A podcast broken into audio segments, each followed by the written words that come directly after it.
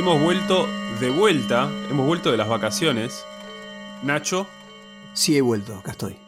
De Pinamar, donde estuviste con Martín Tetaz y Facundo Manes, ¿verdad? Sí, sí, sí. Tuve una, linda conversación con ellos.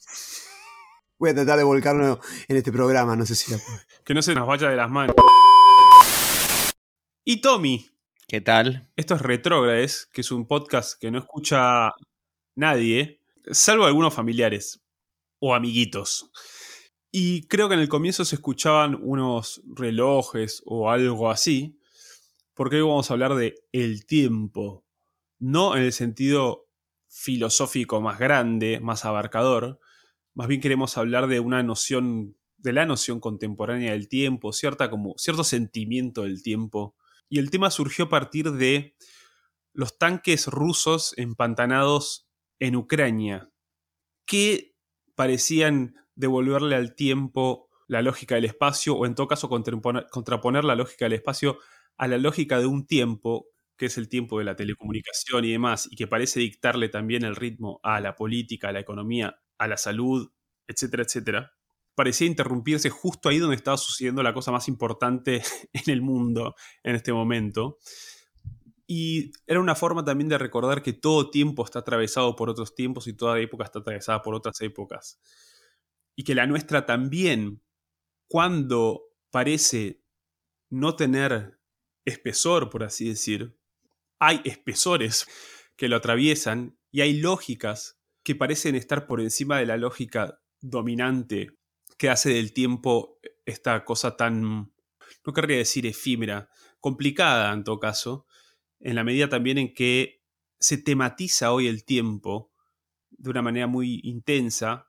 Creo que esto también tiene que ver con la experiencia de la modernidad, que es también una problematización del tiempo, o tiene en la problematización del tiempo una de sus experiencias cardinales.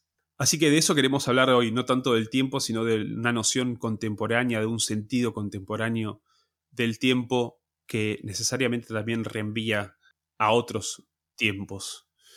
Veremos si lo podemos hacer o si nos empantanamos también nosotros, lo cual es lo más probable. Vamos a ver qué pasa.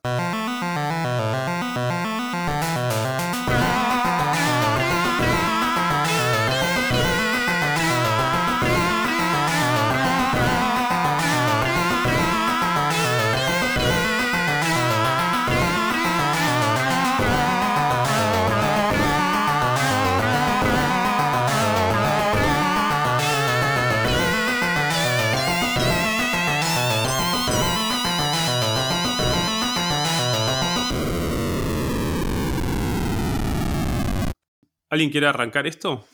Yo quería empezar tomando algo que había mencionado Ale, eh, quizá no con estas palabras en la introducción, pero sí en, en un texto preliminar enviado, uno de los famosos textos preliminares, donde Ale decía que em, lo que define al estadio presente del capitalismo, y uno podría decir a la modernidad sin más, es una lógica, y acá lo cito, Ale, una lógica que recrea una y otra vez dispositivos, dispositivos que tienden a negar el tiempo y el espacio.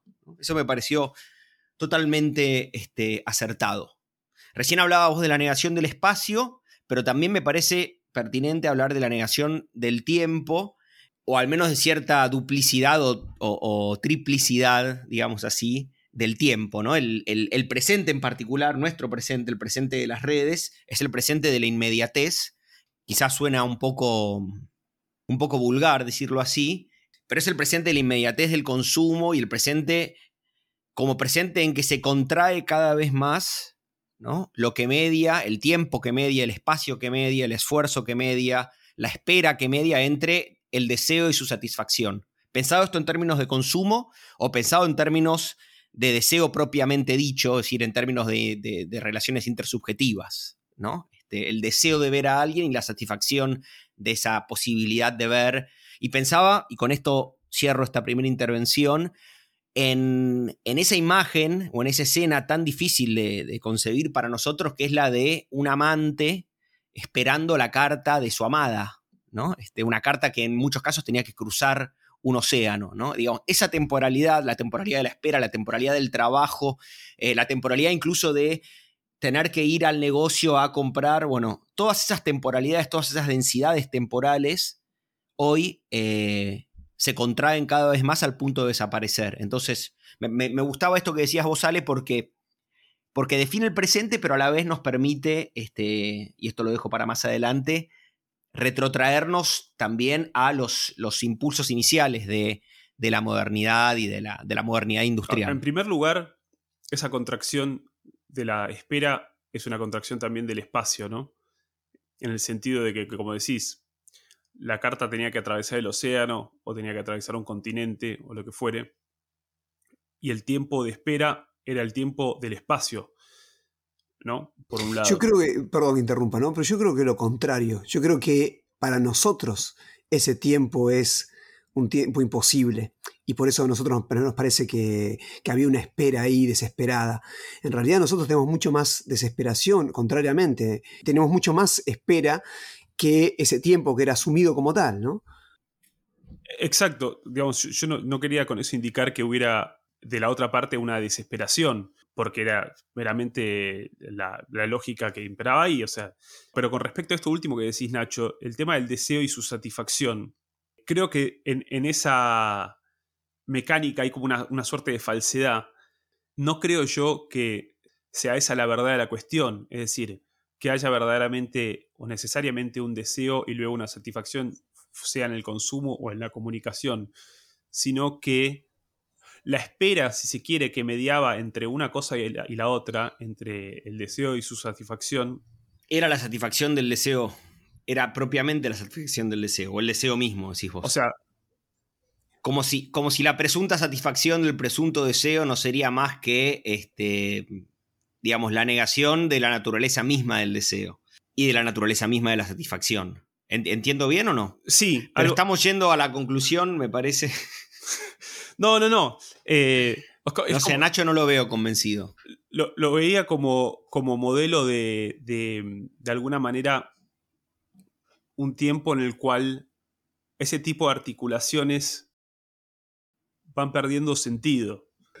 Claro. Porque em, deseo y satisfacción ya no tienen eh, relación entre sí.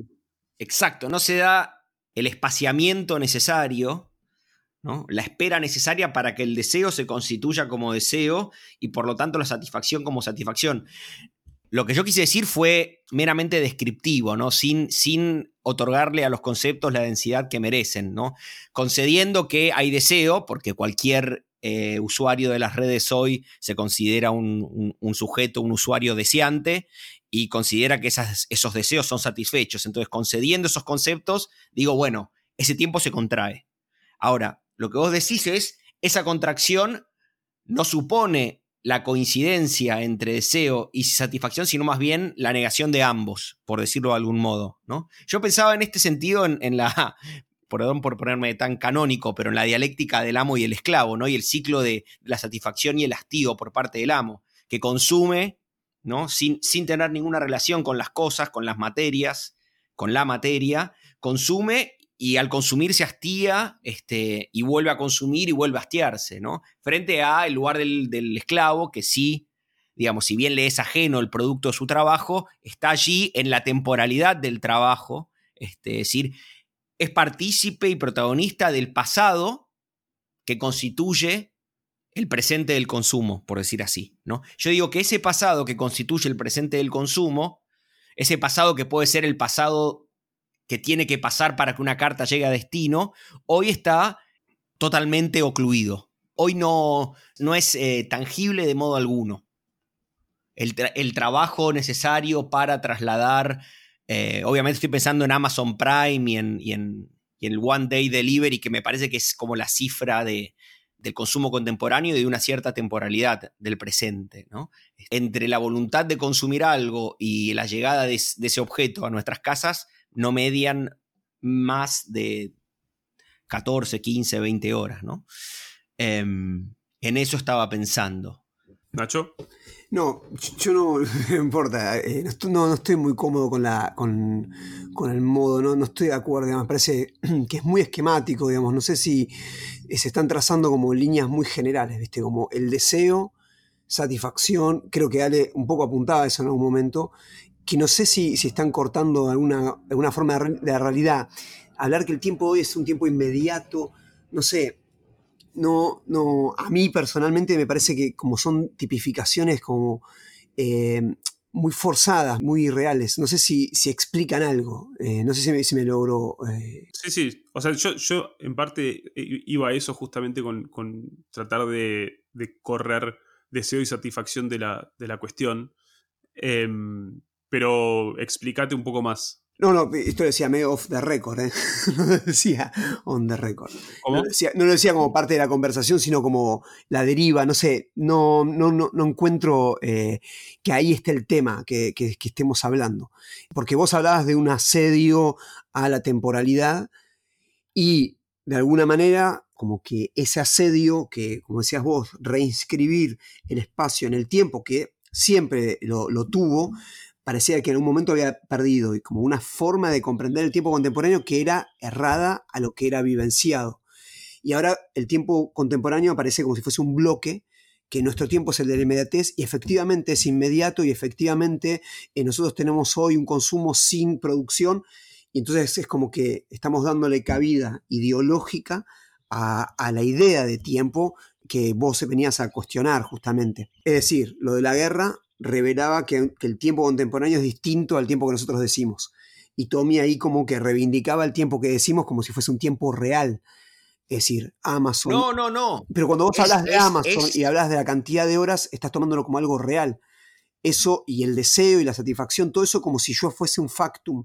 Eso es lo que nosotros, lo que yo no me, me siento cómodo en ese sentido, que yo no aceptaría ninguna de esas premisas. Me parece que la oportunidad de lo que decía Ale era generar ese espacio para pensar más profundamente el tiempo. Por supuesto, digo, supone el borramiento, el ocultamiento, el olvido, como quieras decirlo, de, este, de otras densidades temporales. No digo que sea un factum, pero sí que es, este, si querés decirlo así, una, digamos, la ideología del tiempo que define el presente y por lo tanto, a mi juicio, de la cual podríamos partir, es esta es, la ideología de, la instantaneidad, ¿no? Eh, en términos ideológicos, ¿eh? no, digo que, no digo que ni que sea un hecho, ni que sea un hecho celebrable, digo que es la lógica este, que define o que quiere definir nuestros intercambios materiales y simbólicos. Pero a ver, Nacho, explica mejor tu objeción o tu... Em, trato de explicarme en este sentido. La experiencia de, de choque, por decir una manera, perceptivo, digamos así, entre la expectativa sobre una guerra hoy y la realidad sobre la guerra hoy, que no tampoco es, eh, son términos justos, habría un espacio para pensar más profundamente el tiempo. Yo recogí eso, lo que vos eh, introdujiste, Ale, que es decir, bueno, en realidad nos hace pensar una, forma un poco eh, más justa de lo que es el tiempo hoy y que nuestro tiempo no, no es tan distinto en cierta manera, obviamente que hay una, diferencia, pero no es tan distinto a otros tiempos que también están atravesados. Entonces la pregunta, por otros tiempos y por otras densidades. La pregunta es, ¿cuál es nuestra densidad? ¿Cuáles son nuestros otros tiempos? ¿Cuál es nuestra espacialidad eh, y nuestra espacialidad temporal, permíteme decirlo así, hoy? Y eso es, me parece que una oportunidad para pensar el tiempo. Estoy de acuerdo. El tiempo contemporáneo. Yo estoy totalmente de acuerdo. ¿eh? A ver, lo que yo dije recién quiso hacerse eco también, quizá equivocadamente o fallidamente, de la intervención inicial de Ale. Porque esa expectativa de lo que debería durar una guerra hoy, esa expectativa de las temporalidades o de la eficiencia que podría proveer la tecnología bélica contemporánea, es una expectativa que a mi juicio puede pensarse como prolongación de, esa fetichización de la tecnología en el presente. Y, lo que menciona Ale, el barro, los ríos que es necesario cruzar, el cansancio, la transpiración, los cuerpos, digo, todo eso que Ale menciona es aquello que a mi juicio la lógica del consumo contemporáneo tiende a borrar o tiende a ocultar, y estoy de acuerdo con vos, la observación de Ale, y quiero creer que también la mía, buscaba dar cuenta de, bueno, esta ideología del tiempo justamente encubre, como toda ideología, la posibilidad de pensar otras densidades, la de los tanques o la de la espera. La espera, quiero decir, pensando en la dimensión simbólica de, una relación entre dos personas, ¿no? O más. Estaríamos de acuerdo que no existe la inmediatez entonces. No es que existe el consumo inmediato y que ahora queremos extender ese consumo inmediato a la guerra.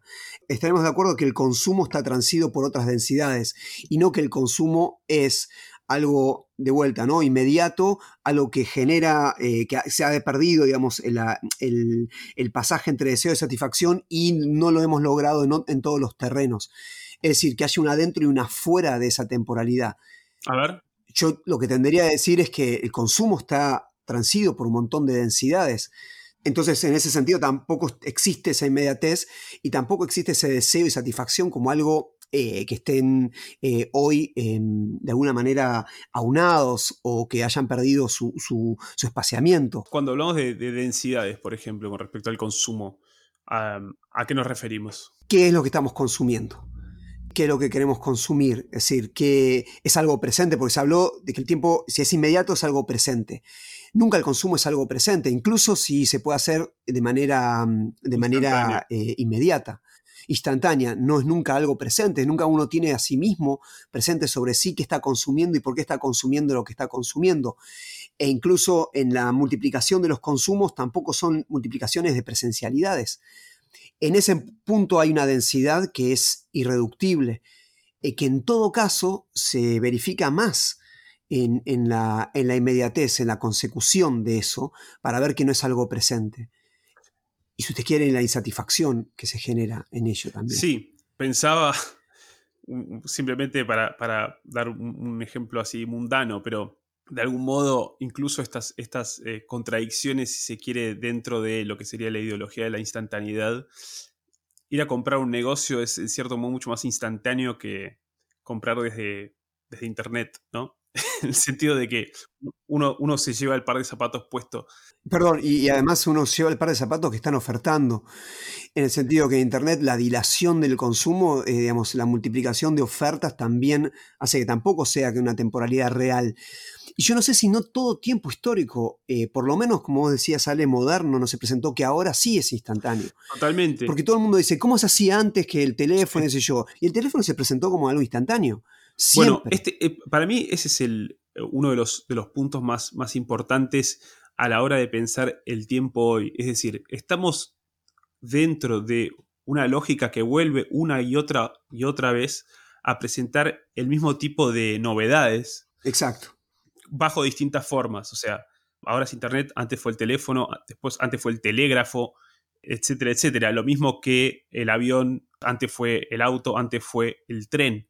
Eh, y creo que a esos, esos son los dispositivos a los que me refería o los que digamos, mencionó Tommy a partir de lo que había escrito, dispositivos que tienden a, ¿cómo decirlo?, a contraer espacio y tiempo, a negar espacio y tiempo. Y no me refiero solamente a los instrumentos tecnológicos, incluso ciudades como fue Nueva York en el siglo XX o como era Amberes en el siglo XVI, que reunía en un punto todas las novedades de todo el planeta, que reunía a todos los pueblos, a todos los objetos, a todos los, tipos de comercios, que servía de núcleo. La idea de la exposición universal. La idea de la exposición universal. Es decir, son todas figuras de la modernidad que hacen ese, ese, ese cruzamiento, esa contracción de, espacio y tiempo. Y en ese sentido...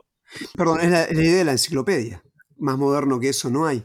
Exactamente, digamos, eh, pero es lo fácil que uno va multiplicando casos, ¿no? Es decir, los, tiene, los tenemos presentes porque son parte de la historia en la cual estamos inscritos hoy. Son todas, creo, figuras que repiten una y otra vez lo mismo y una, vez, otra, una y otra vez el mismo tipo de angustia y el mismo tipo de temor, de tal modo que el enfrentamiento de hombre con tecnología pasa a ser así como una suerte de mito fundante o de algún tipo de cruz con la que carga el hombre moderno, que también somos nosotros. Y en ese sentido, perdón, último cierro con esto, pero justamente la ideología de la instantaneidad no reconoce que es una historia vieja. Exacto. Y le sumaría eso que tal es el trauma quizás que nosotros seguimos teniendo con respecto a eso, que incluso la salida también es em, habitualmente la salida de una instantaneidad, es decir, un instante redentor de toda esa temporalidad que supuestamente es una temporalidad que, eh, que nos abruma ¿no? y que nos anula. También esa salida es parte de la modernidad y también en la contemporaneidad, estas ideas de que, bueno, una conexión de algún acontecimiento eh, también mesiánico, también es una salida instantánea al problema del instante mismo, ¿no? Que, como decías vos, también es una idea y transformada en ideología de la modernidad. En eso seguimos atrapados. Me sí, pongo otras figuras simplemente para, para, se me viene a la cabeza. La pintura de Turner, que se llama mm, The Fighting Temerer, creo, que es un, buque eh, industrial con su chimenea arrastrando a un viejo barco de combate súper majestuoso en un atardecer y es como que casi lo está llevando al atardecer. Em, esa creo es lo mismo, por ejemplo, que ejemplifica hermano Olmi en El oficio de las armas, que es un caballero del siglo XVI que termina herido y muerto por un cañón. En, en plena batalla desenfunda el cañón el cañón lo lastima y lo mata y mata a este caballero que venía de otra época, ¿no? Y era de vuelta ese enfrentamiento con la tecnología, con la, novedad, con eh, la aceleración que viene a indicar de vuelta la experiencia esta de la angustia con respecto al, tiempo.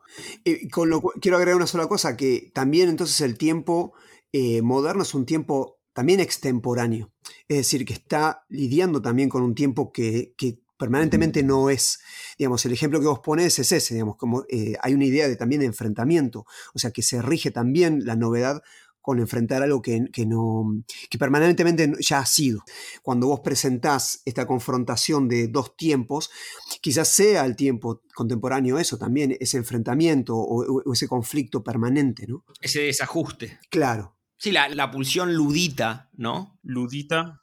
Fue un movimiento anti-industrialista, anti-tecnológico de creo que de fines del siglo XVIII. Sí. Toma su nombre de un, creo que un, artesano inglés de la industria textil que, que dicen, o en efecto decidió destruir los nuevos hilares mecánicos, no sé, en fin. Perdón por una referencia tan vaga, pero digo, porque justo ayer leí un artículo de una chica de 16, 17 años que fundó un, un movimiento ludita en su escuela era bastante graciosa la nota y sobre todo el tono romántico, eh, torpemente romántico con que el periodista abordaba el fenómeno. Este, bueno, chicos que han decidido dejar de usar el celular y que se juntan a leer en torno del fuego. Pero bueno, en cualquier caso digo, este desajuste, esta mm, inquietud, por decir así, eh, entre el hombre y las tecnologías modernas, este, las nuevas tecnologías y siempre nuevas tecnologías modernas, este, que vos, Ale, ilustrabas con la imagen de Turner o con la película de Olmi, este, y podríamos poner otros ejemplos también, Chaplin eh, y las máquinas. Y ahí es interesante la diferencia entre Chaplin y Keaton, pero bueno, no importa. Eh, digo, si ese, la pregunta mía era si este desajuste es propio de la relación del hombre, si es que puedo hablarse del hombre así, sin más, ¿no? Con la técnica, o si es específico de la relación del el hombre moderno con la técnica moderna. Y ahí remitía a este, la escena de 2001, eh, la escena inicial de 2001, la secuencia inicial de 2001, Odisea en el espacio, donde Kubrick parece proponer este, lo primero, es decir, parece proponer una homología entre la relación prehistórica del hombre con la técnica y la relación moderna del hombre con la tecnología espacial, cuando el hueso arrojado por el neandertal, no sé si es un neandertal, se transforma en, la nave espacial de, del año 2001. Digo, esa era la pregunta. Digo, si, si hay una continuidad o no entre esa relación primigenia con la técnica y la relación moderna con la tecnología. Yo creo que hay, eh, hay una diferencia, justamente lo que decía de... Yo también, ¿eh? De espacio y tiempo, en particular de tiempo, las figuras como el cañón o el buque que se lleva eh, a este gran barco guerrero. Bueno, en Turner queda claro porque también está ese otro famoso cuadro del tren avanzando a toda velocidad en la bruma, en el cual la única figura nítida y neta es la chimenea, ¿no? Nacho decía o preguntaba cuáles son nuestras densidades, o, digamos, que nos atraviesan densidades, o cuál es nuestra densidad, yo creo que la respuesta a eso justamente se abre, o, en todo caso parece insinuarse en la experiencia de una angustia que es netamente moderna y creo que tiene una relación eh, íntima con el tiempo. En ese sentido, retomo, digamos, trato de volver la conversación al tiempo y no tanto a la técnica, si bien están totalmente ligados. Nacho.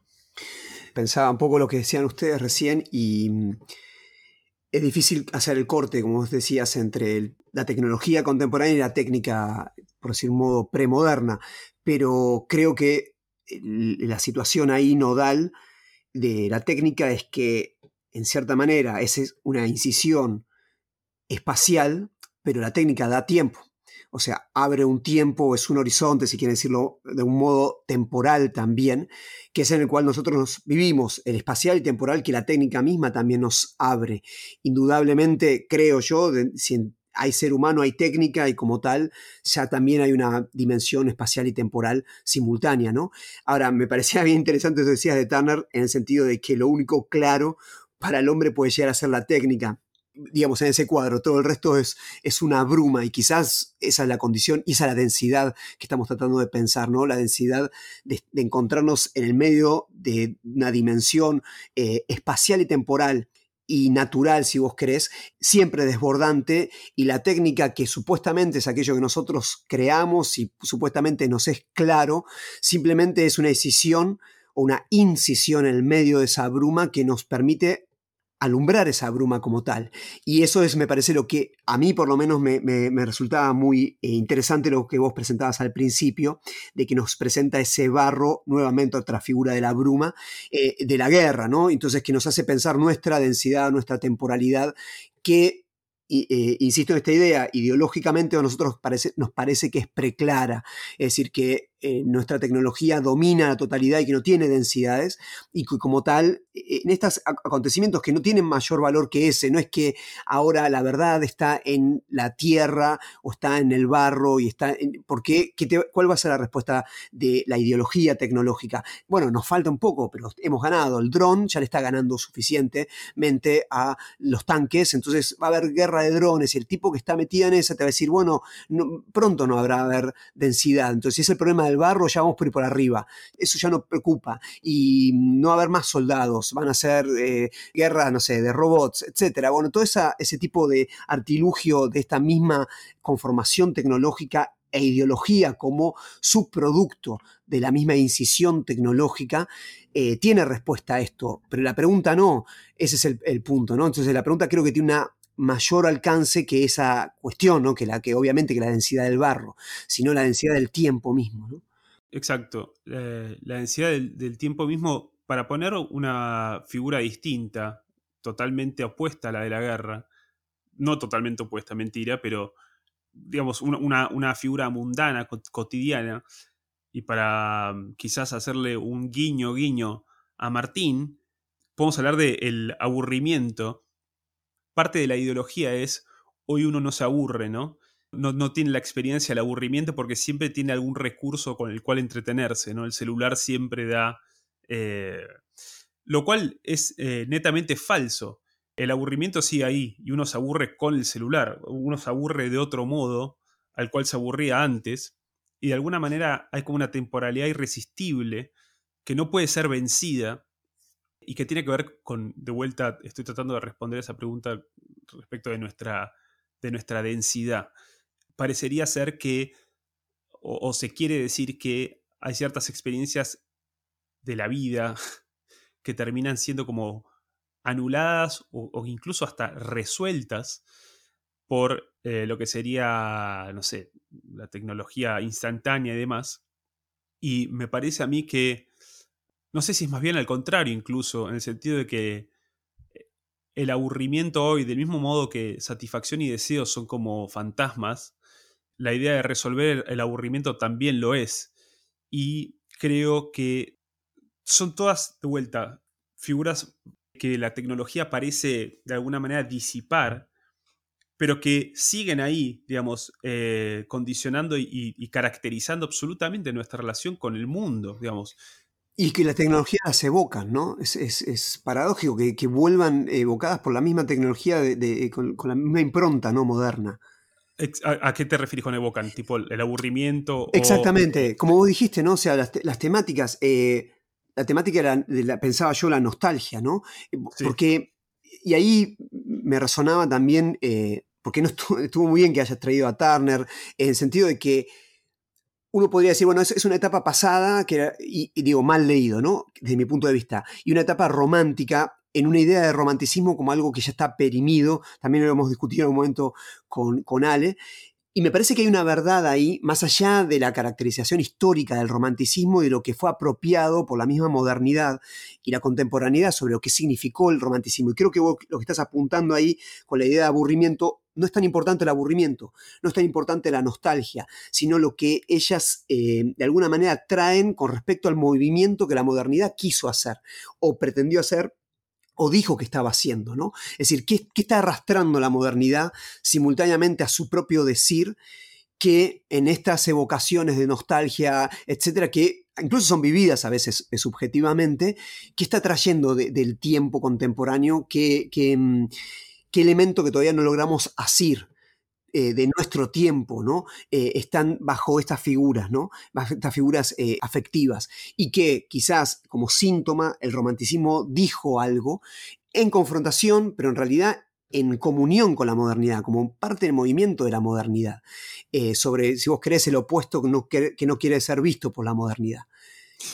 Sí, obviamente un sentimiento como la nostalgia o un movimiento como el romanticismo mienta, atención con la palabra, eh, algún tipo de, plenitud perdida, ¿no? Que obviamente es, es, falsa. En todo caso, time is out of joint, ¿no? Eh, Hamlet.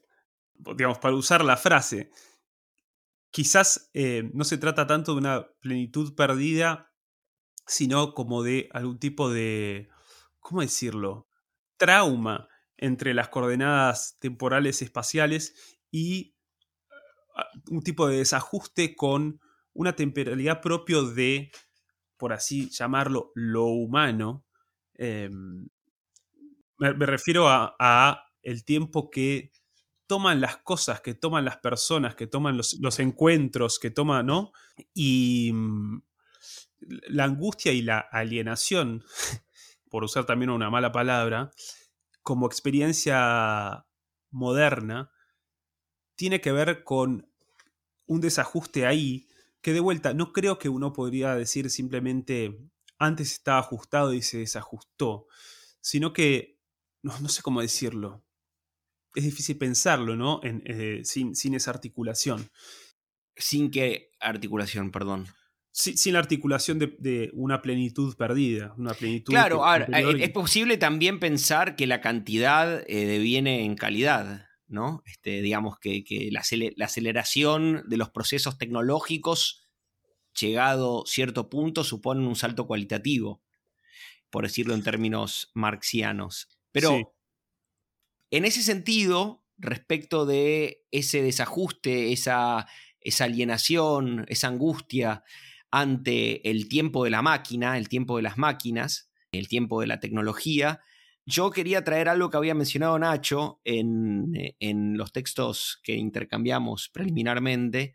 Nacho cotejaba, contrastaba o superponía o, eh, proponía pensar la relación entre el tiempo de la vida y el tiempo de la tecnología, ¿no? Y bueno, ahí está, ahí está de algún modo la, pregunta que traías vos, Ale, también, ¿no? Y, la pregunta que yo buscaba ilustrar con, con, la figura de Chaplin, ¿no?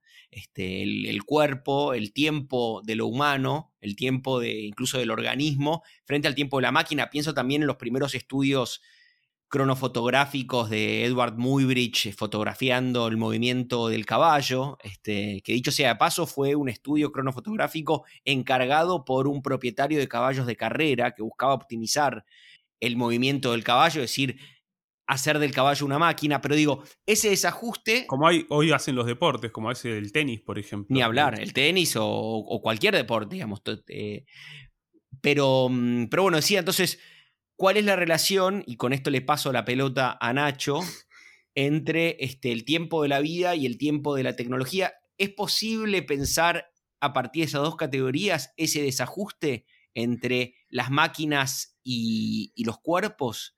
O, no? Es que desde mi punto de vista, y quiero retomar a lo que decía Ale con esto, para decirlo en los términos que vos lo presentaste, el tiempo de la vida también está out of joint, también está desajustado, en el sentido que esa, mm, esa idea de la plenitud perdida, que es una metáfora humana que ha mm, acompañado a la, humanidad y eh, la cultura humana está, está plagada ¿no? de, esa, de esa idea, me parece a mí que tiene que ver con una idea de un pasado eh, irredimible, digamos, un pasado irreductible. Y la vivencia más fuerte de eso es simultánea a la, una ideología en la cual finalmente nosotros podemos de alguna manera redimir el pasado, así como podemos también redimir el, futuro. Es decir, cuanto más fuerte parece ser la idea de que nosotros sí tenemos el tiempo en nuestras manos y que nuestro tiempo sí está en sus goznes, eh, es que tenemos esa experiencia mayor evocada, insisto, por esta idea de nostalgia, aburrimiento, etcétera, de algo que nos empieza a tomar eh, más que nosotros podemos eh, gobernar. Y insisto, esta idea, ¿no? De encontrarnos en medio también de, mm, de eso, de una densidad irreductible, que es la densidad de esa bruma que decía Ale, que es la experiencia del humano, ¿no? Eh, en la imposibilidad incluso de temporalizar esa bruma. No sé si me logró explicar. Temporalizar en un tiempo de la vida, es decir, que es un tiempo de la vida que está precedido por algo que no es tiempo vital, que no sabemos si es tiempo incluso, ¿no? Porque nos es muy inacible, que es lo que pasa antes de que haya vida, e incluso en la, en la posibilidad de apocalíptica, de un tiempo sin vida, ¿no? Eh, y eso trae una nostalgia de, de, esa, de ese espaciamiento quizás sea.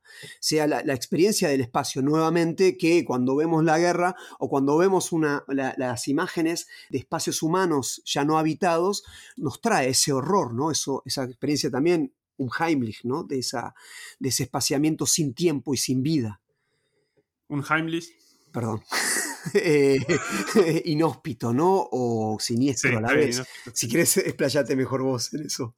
No, no, no, inhóspito me parece que incluso etimológicamente está perfecto. Esa es la que suele usarse para, en Heidegger por lo menos, pero es eh, siniestro se suele hacer en Freud, en los textos freudianos. U ominoso, ¿no? U ominoso. Con respecto a, a este tema de mm, la nostalgia y demás, me parecía que de algún modo esa plenitud perdida, como bien decías, es una experiencia humana íncita a lo humano, sin embargo, quizás, no, sé con qué precisión puedo decir esto, pero la plenitud perdida estaba en un tiempo fuera de tiempo. Claro.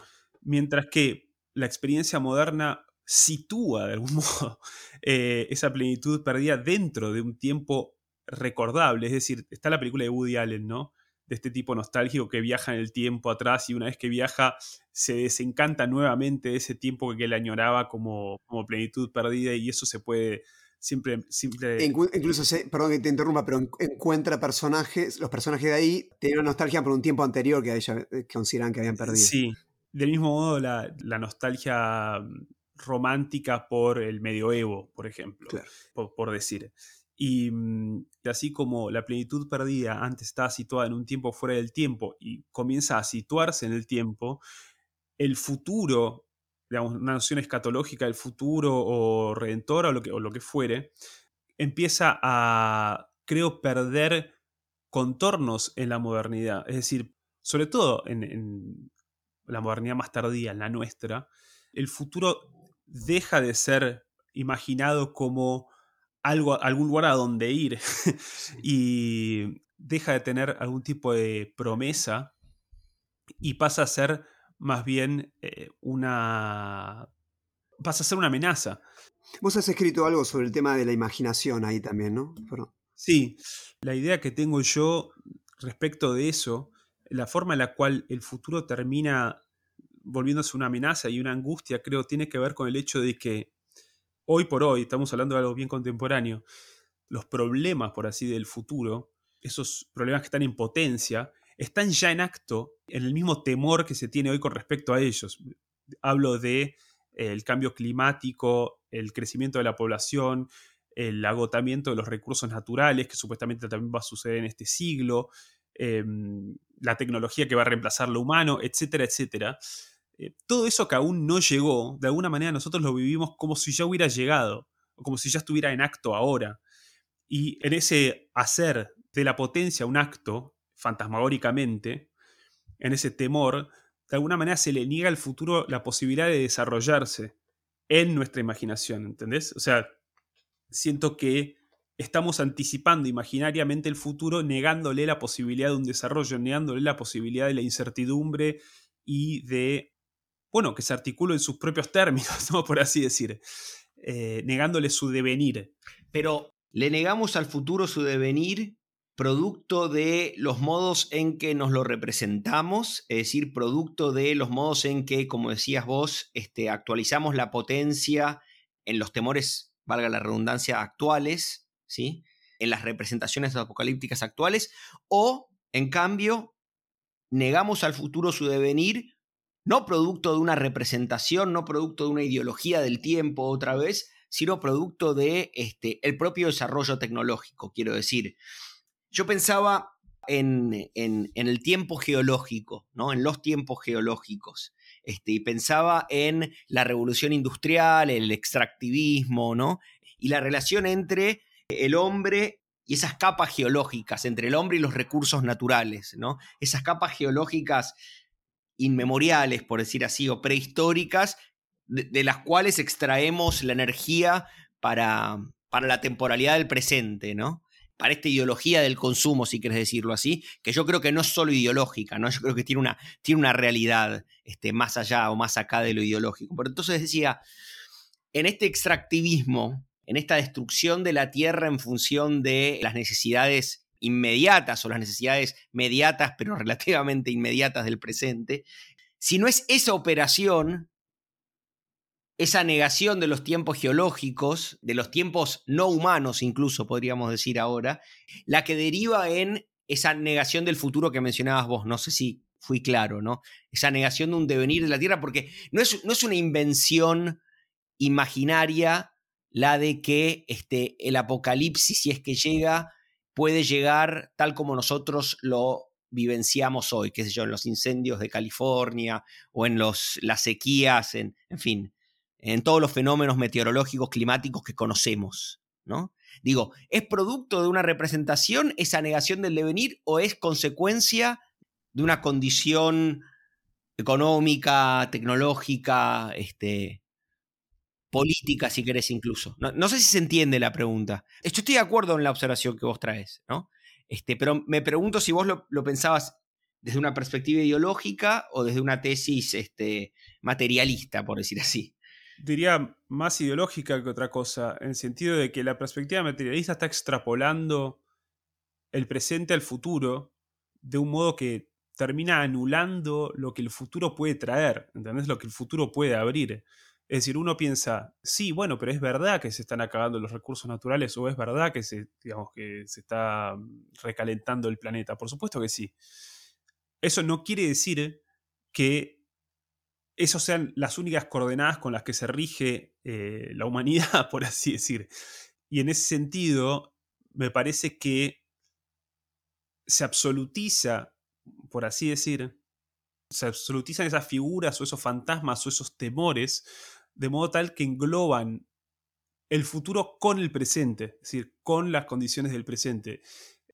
La humanidad se va a seguir desarrollando y se va a tener que, digamos, se las va a seguir arreglando, por así decir, abriendo quizás una nueva etapa que tiene que ver, digamos, en, la que la Tierra misma se pone como, como problema y demás.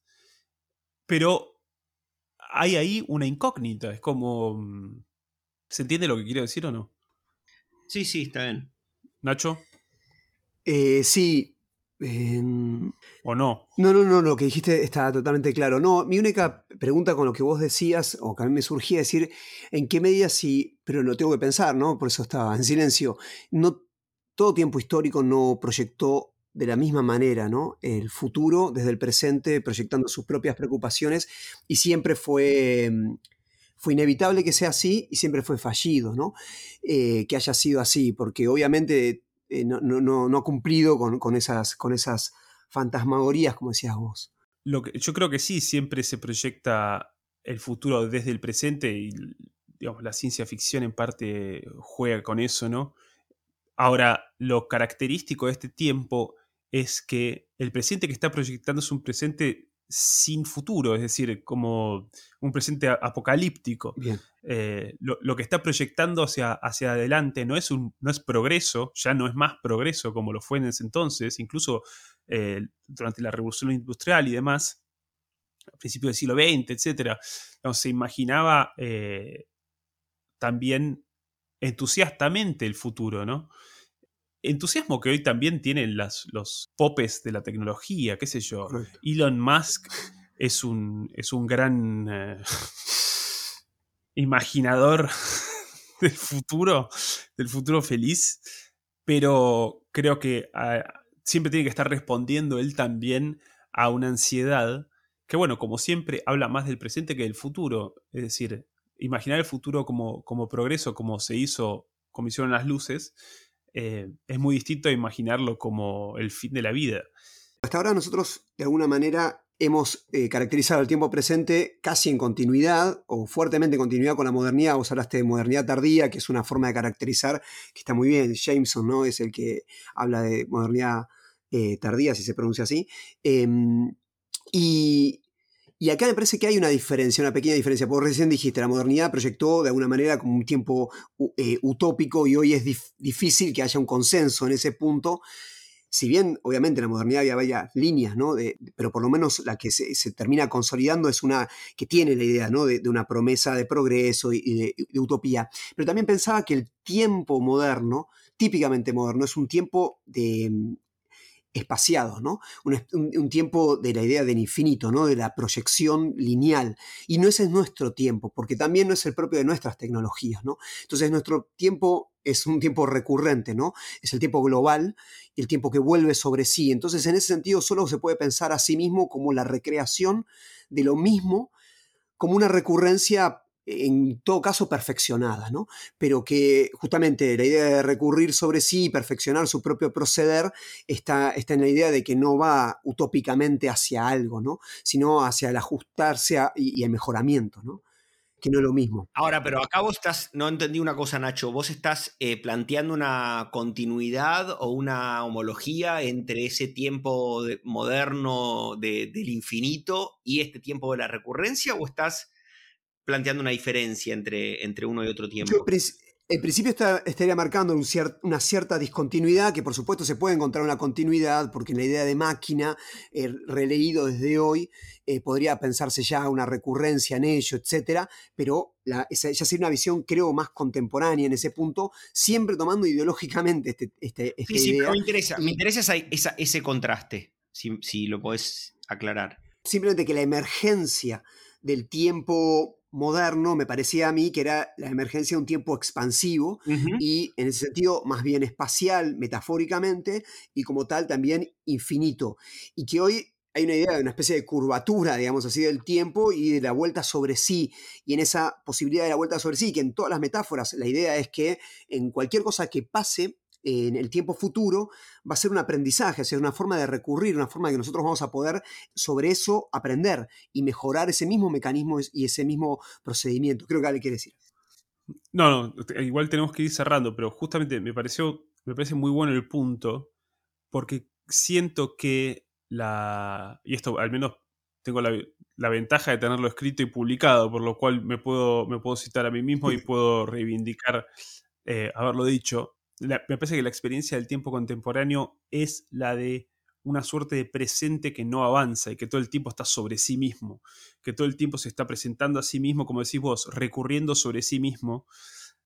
Creo que eso también tiene que ver, de vuelta, digamos, si, la dificultad para imaginar un futuro entra dentro de este sentimiento del, del tiempo presente, de la contemporaneidad más estricta, como un mundo que está todo el tiempo cayendo sobre sí mismo, volviendo a sí mismo, y con una lógica así de, si se quiere, perfectibilidad falsa, esto nos, vuelve al inicio del programa. O sea, creo que de eso estamos hablando con la disipación de deseo y satisfacción como categorías eh, válidas para hablar de la experiencia del tiempo. No hay una cuestión de deseo y satisfacción, hay una cuestión de el orden imperante, o no sé cómo decirlo, sin, sin, que eso suene mm, demasiado político, es meramente un estado de la cuestión que todo el tiempo cae sobre sí y deseo satisfacción ahí son solamente de vuelta fantasmas de un proceso que todo el tiempo se, ¿no? se, abisma dentro de sí mismo. Respecto de, esta, de este diagnóstico sobre el presente, este, esta recurrencia del presente y esta juxtaposición de temporalidades que caracteriza a la cultura presente, donde puede convivir, no sé, ¿no? la figura de un caballero medieval con Madonna y con Blade Runner o con Charlie Chaplin. Digo, no tiene que ver este, en algún punto con este, el fracaso, por decir así, o el desencanto ante, digamos, las grandes teleologías históricas, políticas, culturales, ¿no? Donde, digamos, eh, como decías vos, ¿no? Ya nadie, ya nadie sostiene la ideología del progreso, ni nadie sostiene seriamente la ideología, digamos, los grandes proyectos políticos de izquierda. Este, y ante ese desencanto, este, voluntariamente o no, y conscientemente o no, este, lo que quedan son esas, esas temporalidades juxtapuestas como si se tratara de un catálogo, ¿no? En, cierto sentido, al menos en, el campo, digo, cultural. Es interesante que, hables de, de, proyectos políticos de izquierdas, porque en parte, en cierto modo, los proyectos, proyectos políticos de derecha, estoy pensando sobre todo en el libertarismo y demás, eh, de alguna manera replican esta, esta lógica de perfectibilidad y, digamos, de, una, lógica que funciona hacia adentro sin ningún otro tipo de, sentido. La idea de ir ajustando el tiempo, el tiempo pasado al tiempo presente este, está bajo esa misma idea de perfectibilidad. Reescribir en la izquierda, digamos, reescribir las historias del pasado y modificarlas porque nosotros tenemos una conciencia mayor sobre ello y estar cayendo permanentemente sobre sí mismo. Y una sola cosa más, eh, quiero decir, en ese sentido, los aúna esta misma idea de perfectibilidad, como dijiste vos, muy bien falsa. Creo que también hay un tema para trabajar esa idea, ¿no? En algún programa. Y por último, me parece que lo que fracasa más que la idea de una escatología o de una teleología, lo que fracasa es el fin de una escatología. Ese me parece es el drama contemporáneo, es decir, que no nos logramos finalizar con esa idea. Y la idea, por ejemplo, fantasmática de esta perfectibilidad es un ejemplo de eso. no, nos, no nos podemos librar de eso. Perfecto. Me parece muy atinado este punto para cerrar este rocoso y empantanado primer programa del 2023 que creo que de todos modos tuvo, tuvo sus grandes aciertos, ¿no? Sí, más, más desaciertos, más desaciertos que aciertos. aciertos chiquititos y desaciertos grandes. Augurará este eh, año quizás. Eso fue todo con respecto, no fue todo, eso fue algo con respecto al tiempo. Tema que quizás podemos retomar y que también quizás ronda otros eh, programas que ya hemos hecho. Digan chau. Adiós.